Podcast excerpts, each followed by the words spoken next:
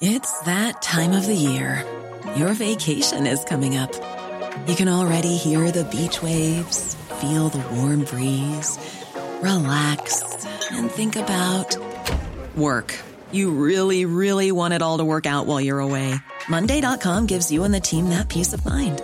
When all work is on one platform and everyone's in sync, things just flow wherever you are. Tap the banner to go to Monday.com.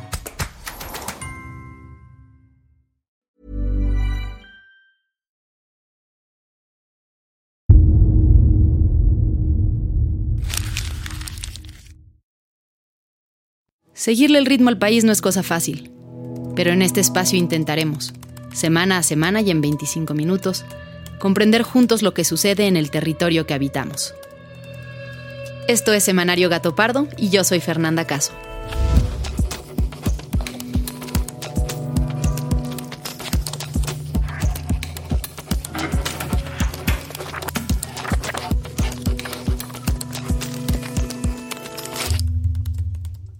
La junta editorial de esta semana empezó hablando de perros. ¿Cómo, cómo está Greta? Bien, aquí está, ¿la quieren ver? A ver, a ver, a ver.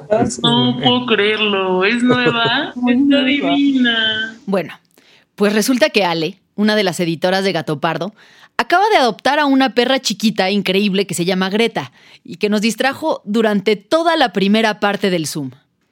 Pero finalmente pusimos orden y logramos entrar a los temas de la semana.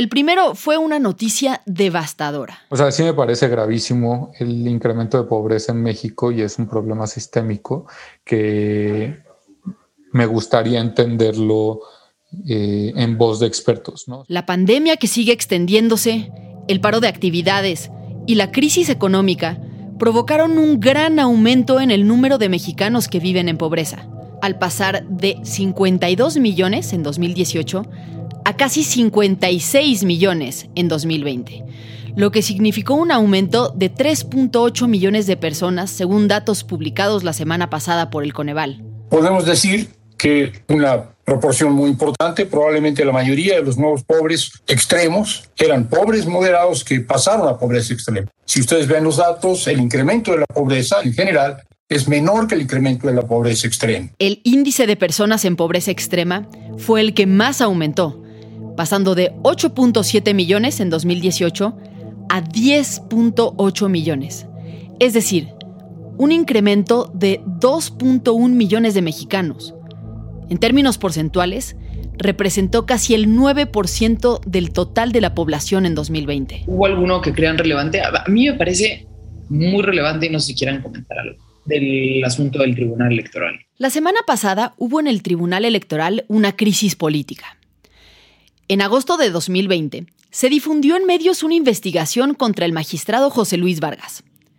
La UIF identificó gastos del magistrado por 36 millones de pesos en siete años, a pesar de que sus ingresos apenas alcanzaban los 16.7 millones de pesos, y no existía ninguna explicación para esta diferencia de 20 millones. Someter la evaluación del desempeño público de la presidencia que represento escapa a las atribuciones de este Pleno, pues la rendición de cuentas se hace anualmente ante el Pleno de la Suprema Corte de Justicia de la Nación y del Consejo de la Judicatura Federal. Además, al magistrado se le acusa de construir una presunta red de empresas fantasma para triangular recursos y enviar depósitos al extranjero además de haber encontrado evidencias de lavado de dinero y evasión fiscal. A pesar de esto, siguió en el cargo y no solo eso, fue nombrado presidente del tribunal el 3 de noviembre de 2020. La semana pasada, en una sesión pública que el mismo Vargas convocó, cinco magistrados pidieron hacer una evaluación de los resultados del presidente, pero el magistrado Vargas decidió suspender la sesión. Se convocó entonces a una sesión alterna en otro canal, y ahí los magistrados expusieron sus quejas y votaron por remover a Vargas de su puesto. Después de una serie de dimes y diretes, detenciones y de intervención del presidente de la Suprema Corte de Justicia, finalmente se nombró al magistrado Felipe Fuentes Barrera como nuevo presidente del tribunal. Otro tema que ha estado en el debate público es el caso de los diputados Saúl Huerta y Mauricio Toledo.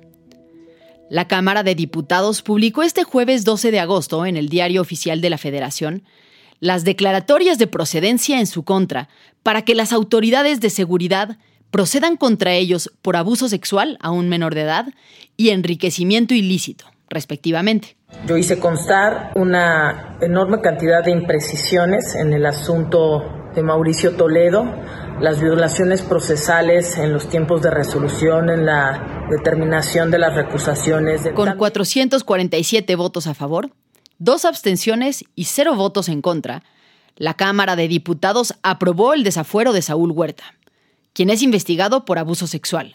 En el caso de Toledo, la votación fue similar. Sin embargo, Rafael Chong, fiscal especializado en combate a la corrupción de la Ciudad de México, informó que el legislador salió del país rumbo a Chile el 26 de julio pasado. En respuesta, Toledo publicó un mensaje en redes sociales donde afirma que su viaje tiene que ver con compromisos contraídos con anterioridad y reafirmó su inocencia. Pero el tema al que decidimos dedicarle la mayor parte de este episodio fue uno sobre el cual hubo mucho ruido, pero muy poca información. Por comercio negligente e ilícito demanda el gobierno de México a fabricantes y vendedores de armas en Estados Unidos. El canciller Marcelo Ebrard anunció el miércoles 4 de agosto una demanda contra compañías armamentistas en la Corte de Distrito de Massachusetts. Fue una nota llamativa, sin duda, pero también extraña. Exactamente qué es lo que está reclamando nuestro país. ¿Y tiene realmente esta demanda posibilidades de éxito? Pues con estas preguntas en mente, Majo, Fabiola y yo, que somos el equipo de investigación de Semanario Gato Pardo, nos dimos a la tarea de buscar entrevistas y archivos que nos permitieran entenderlo. Aquí va la liga de Zoom para Carlos Pérez. ¿Ya regresaron o ya van a regresar a clases presenciales en el cine? Sí, bueno, a, presenciales no. Este, mm, no, hasta enero tal vez. O sea, ya, ya empezamos clases, de hecho hoy, pero... Carlos Pérez Ricard es doctor por la Universidad de Berlín y fue docente e investigador postdoctoral en la Universidad de Oxford. Su trabajo está enfocado en el comercio de armas, política de drogas, crimen organizado y seguridad en la relación entre México y Estados Unidos. Hoy en día es profesor investigador del CIDE y es uno de los mayores expertos en nuestro país sobre estos temas.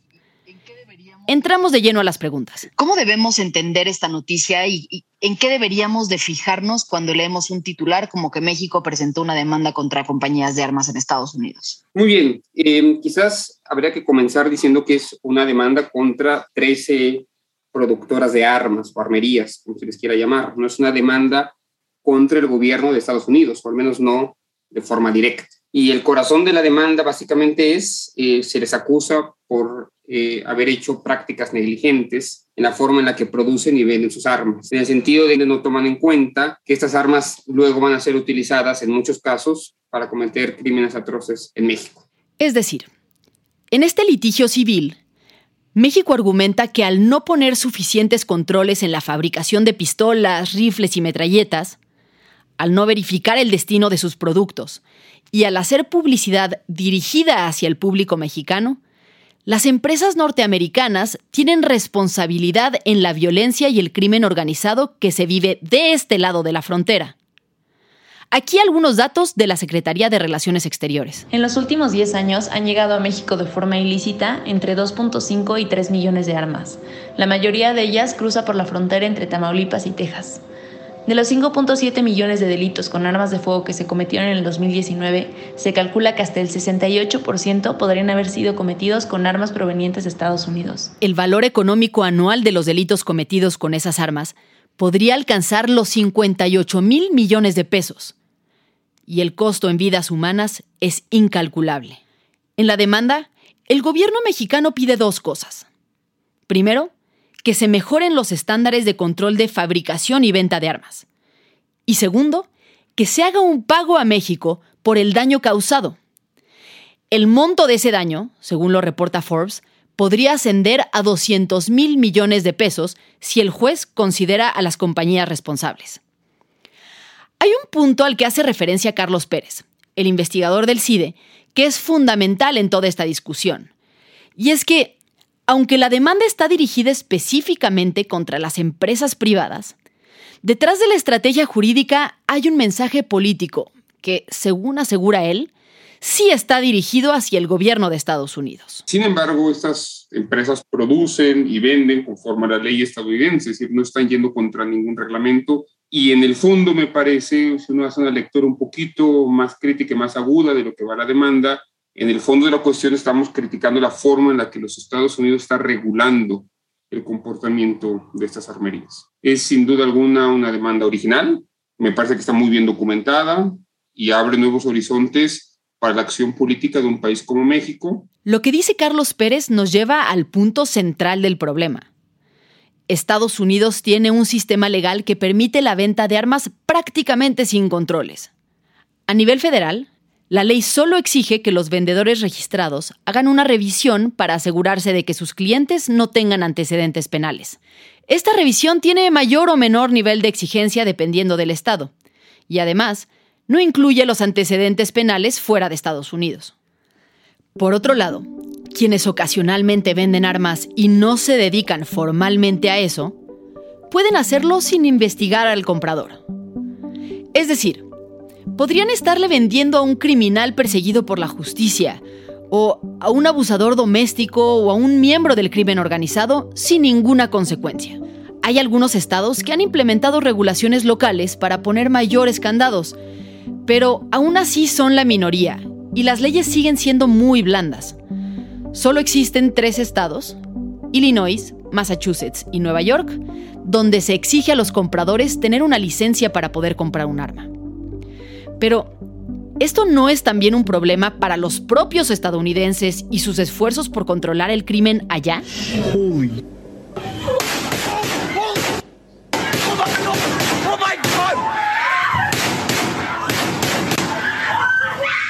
En Estados Unidos murieron 465 personas en tiroteos masivos tan solo en 2019. Por otro lado, Estados Unidos es el país con mayor porcentaje de armas por persona en el mundo. Escuchen este dato. Hay 120 armas por cada 100 habitantes. Hay más armas que personas. En consecuencia, según datos de los CDC, cada año 38.000 estadounidenses mueren por un impacto de bala. Pero entonces, si la disponibilidad de armas es ya un problema dentro de Estados Unidos, ¿no tendrían que estar ellos resolviendo sin que México ejerciera algún tipo de presión? ¿Qué detiene a Estados Unidos de regularlo? Fueron más de 20 mil. Llegaron desde todo Virginia, algunos armados hasta los dientes, para exigir al gobierno estatal que respete su derecho a portar armas. La segunda enmienda, aquella que garantiza el derecho a tener y portar armas, es uno de los derechos más arraigados en la cultura popular estadounidense. Y viene desde finales de 1700 cuando Estados Unidos se independizó de Gran Bretaña.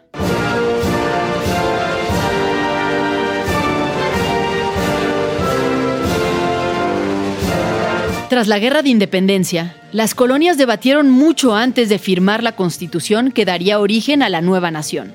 Tenían el precedente muy reciente de la monarquía y temían que darle a la federación la posibilidad de formar un ejército este terminara siendo controlado por un tirano que les robara de nuevo las libertades que acababan de conquistar. Así que el derecho a tener armas se convirtió en una garantía para asegurar que esto no sucediera. Si alguien intentaba abusar del poder, las colonias tendrían armas para organizarse y defenderse, y eso quedó plasmado en su constitución. Sin embargo, esto no quiere decir que desde entonces todos los estadounidenses estén a favor de la venta de armas sin regulaciones, de hecho, según la casa encuestadora Gallup, 57% de las personas en Estados Unidos quisiera que se hicieran leyes más estrictas, contra solo 34% que desea que se mantengan como están. Pero, a pesar de esta mayoría, la enorme industria armamentista ejerce un poder tremendo en los legisladores y tomadores de decisión.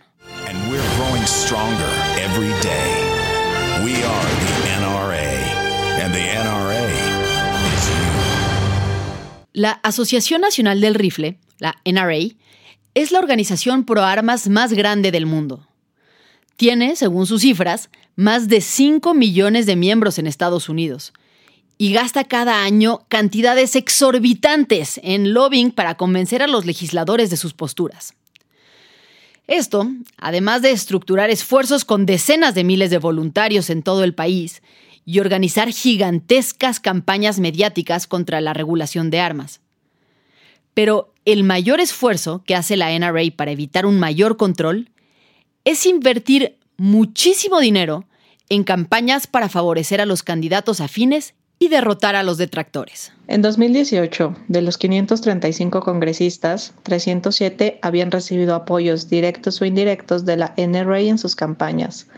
Entre 2016 y 2020, la NRA gastó 75 millones de dólares en elecciones. Las cantidades son exorbitantes. Y aunque hay organizaciones importantes y con muy buen presupuesto destinadas a lo contrario, a promover la regulación de armas, las tensiones en Washington no han permitido buenos avances. Pero volvamos entonces al tema de nuestro podcast. Si modificar los controles de compra de armas en Estados Unidos es tan complicado incluso para ellos mismos, que también están sufriendo las consecuencias, ¿por qué creeríamos que lo harían para México? ¿Qué creen? Ya nos confirmó para mañana entrevista el jurídico de Cancillería. Nuestro argumento es que las prácticas negligentes en el comercio de armas en Estados Unidos nos generan un daño porque facilitan el tráfico ilícito de armas. Alejandro Celorio es el consultor jurídico de la Cancillería mexicana. Es decir, es el jefe del área legal de la Secretaría de Relaciones Exteriores y por lo tanto de quien depende la demanda que se presentó. Toma la llamada de Zoom desde su oficina, vestido de traje. Le pregunto si no es muy difícil demandar a empresas cuando la propia ley estadounidense les autoriza ser irresponsables. Y me responde que no, que en realidad las empresas ni siquiera están cumpliendo con las laxas leyes que sí existen. Hay evidencia de que el comercio de armas en los Estados Unidos no cumple con su legislación. Pongo algunos ejemplos. Tienen publicidad engañosa. Eso es en contra de estatutos, leyes eh, estatales no pueden promover un arma para actividades recreativas o para caza de venados o tiro al blanco como armas de guerra y las anuncian, las publicitan como armas de guerra. Hay evidencia de que las empresas y las distribuidoras y vendedores saben a quiénes se las están vendiendo, porque cuando un arma se localiza en una escena del crimen en México, hay un procedimiento de trazabilidad entre autoridades federales, el E-Trace, Electronic Trace. Las autoridades estadounidenses le ponen a disposición de las empresas esta información para que sepan y se mantenga su comercio en el margen de, la, de lo que establece la ley. Las empresas lo ignoran y no les importa y siguen vendiendo. Lo que dice Celorio es fundamental en esta discusión, pues señala que estas empresas sí saben que le están vendiendo al crimen organizado y no les importa. Pero, ¿habrá realmente evidencia de esto?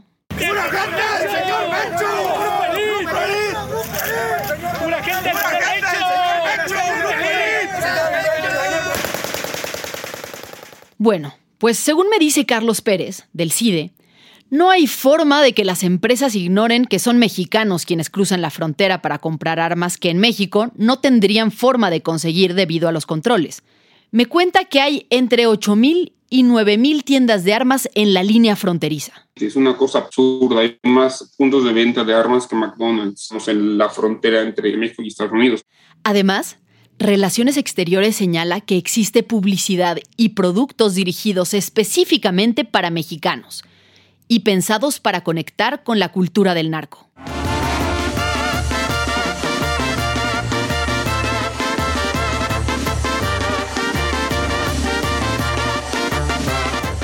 Como ejemplo, está la edición limitada de una pistola Colt, que tiene grabadas la imagen de Emiliano Zapata junto con la frase Tierra y Libertad.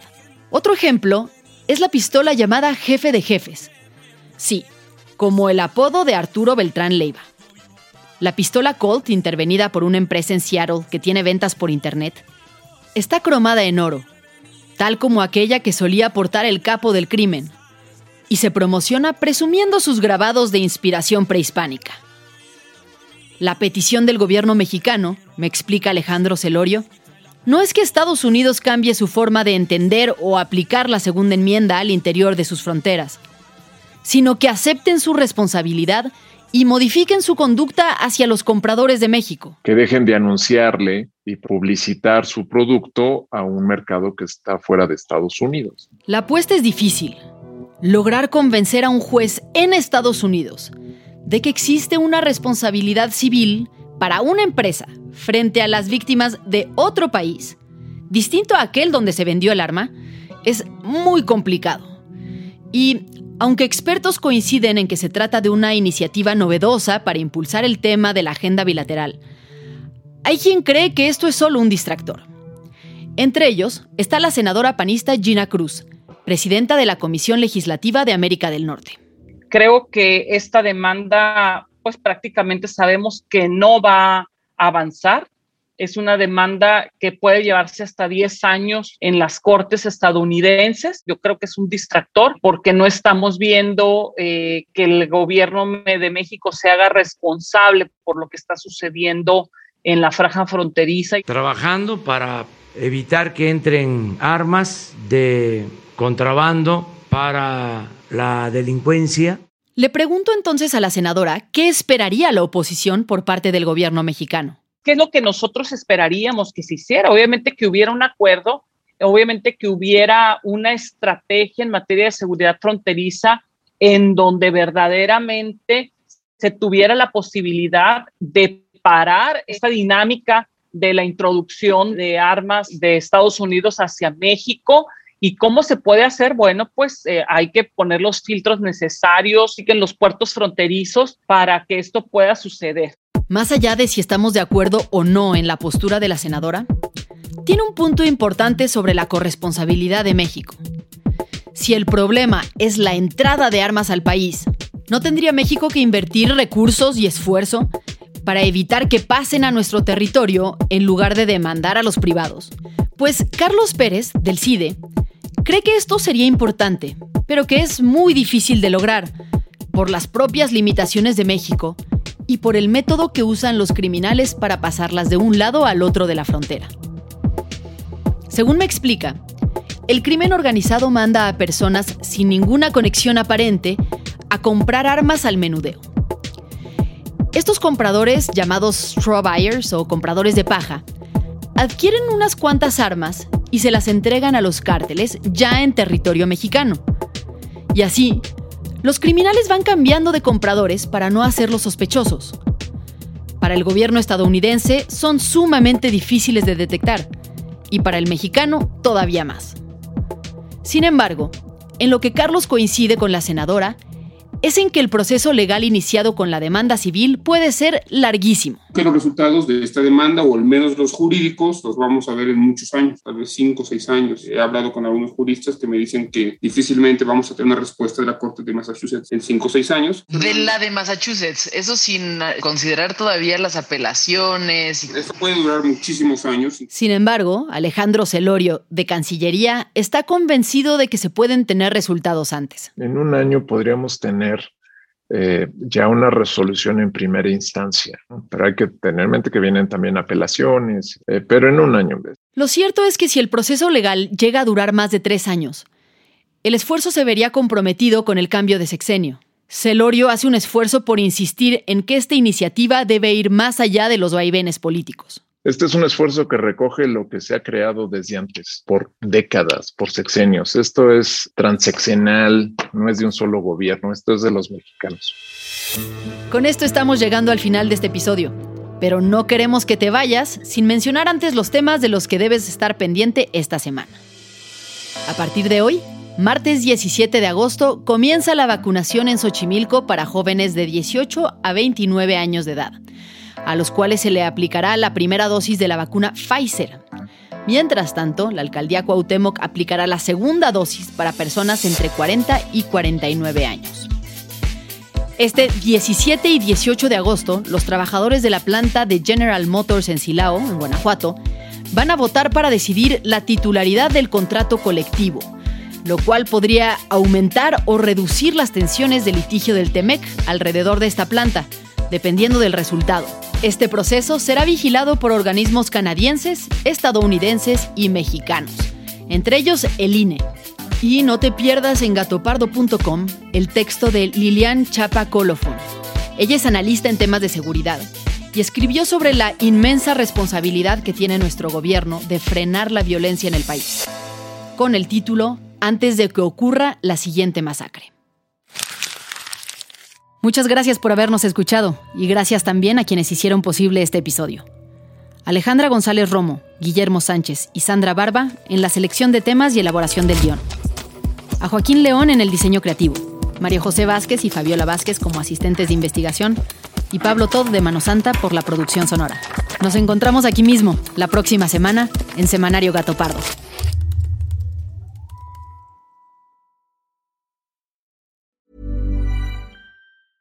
Hey, it's Danny Pellegrino from Everything Iconic.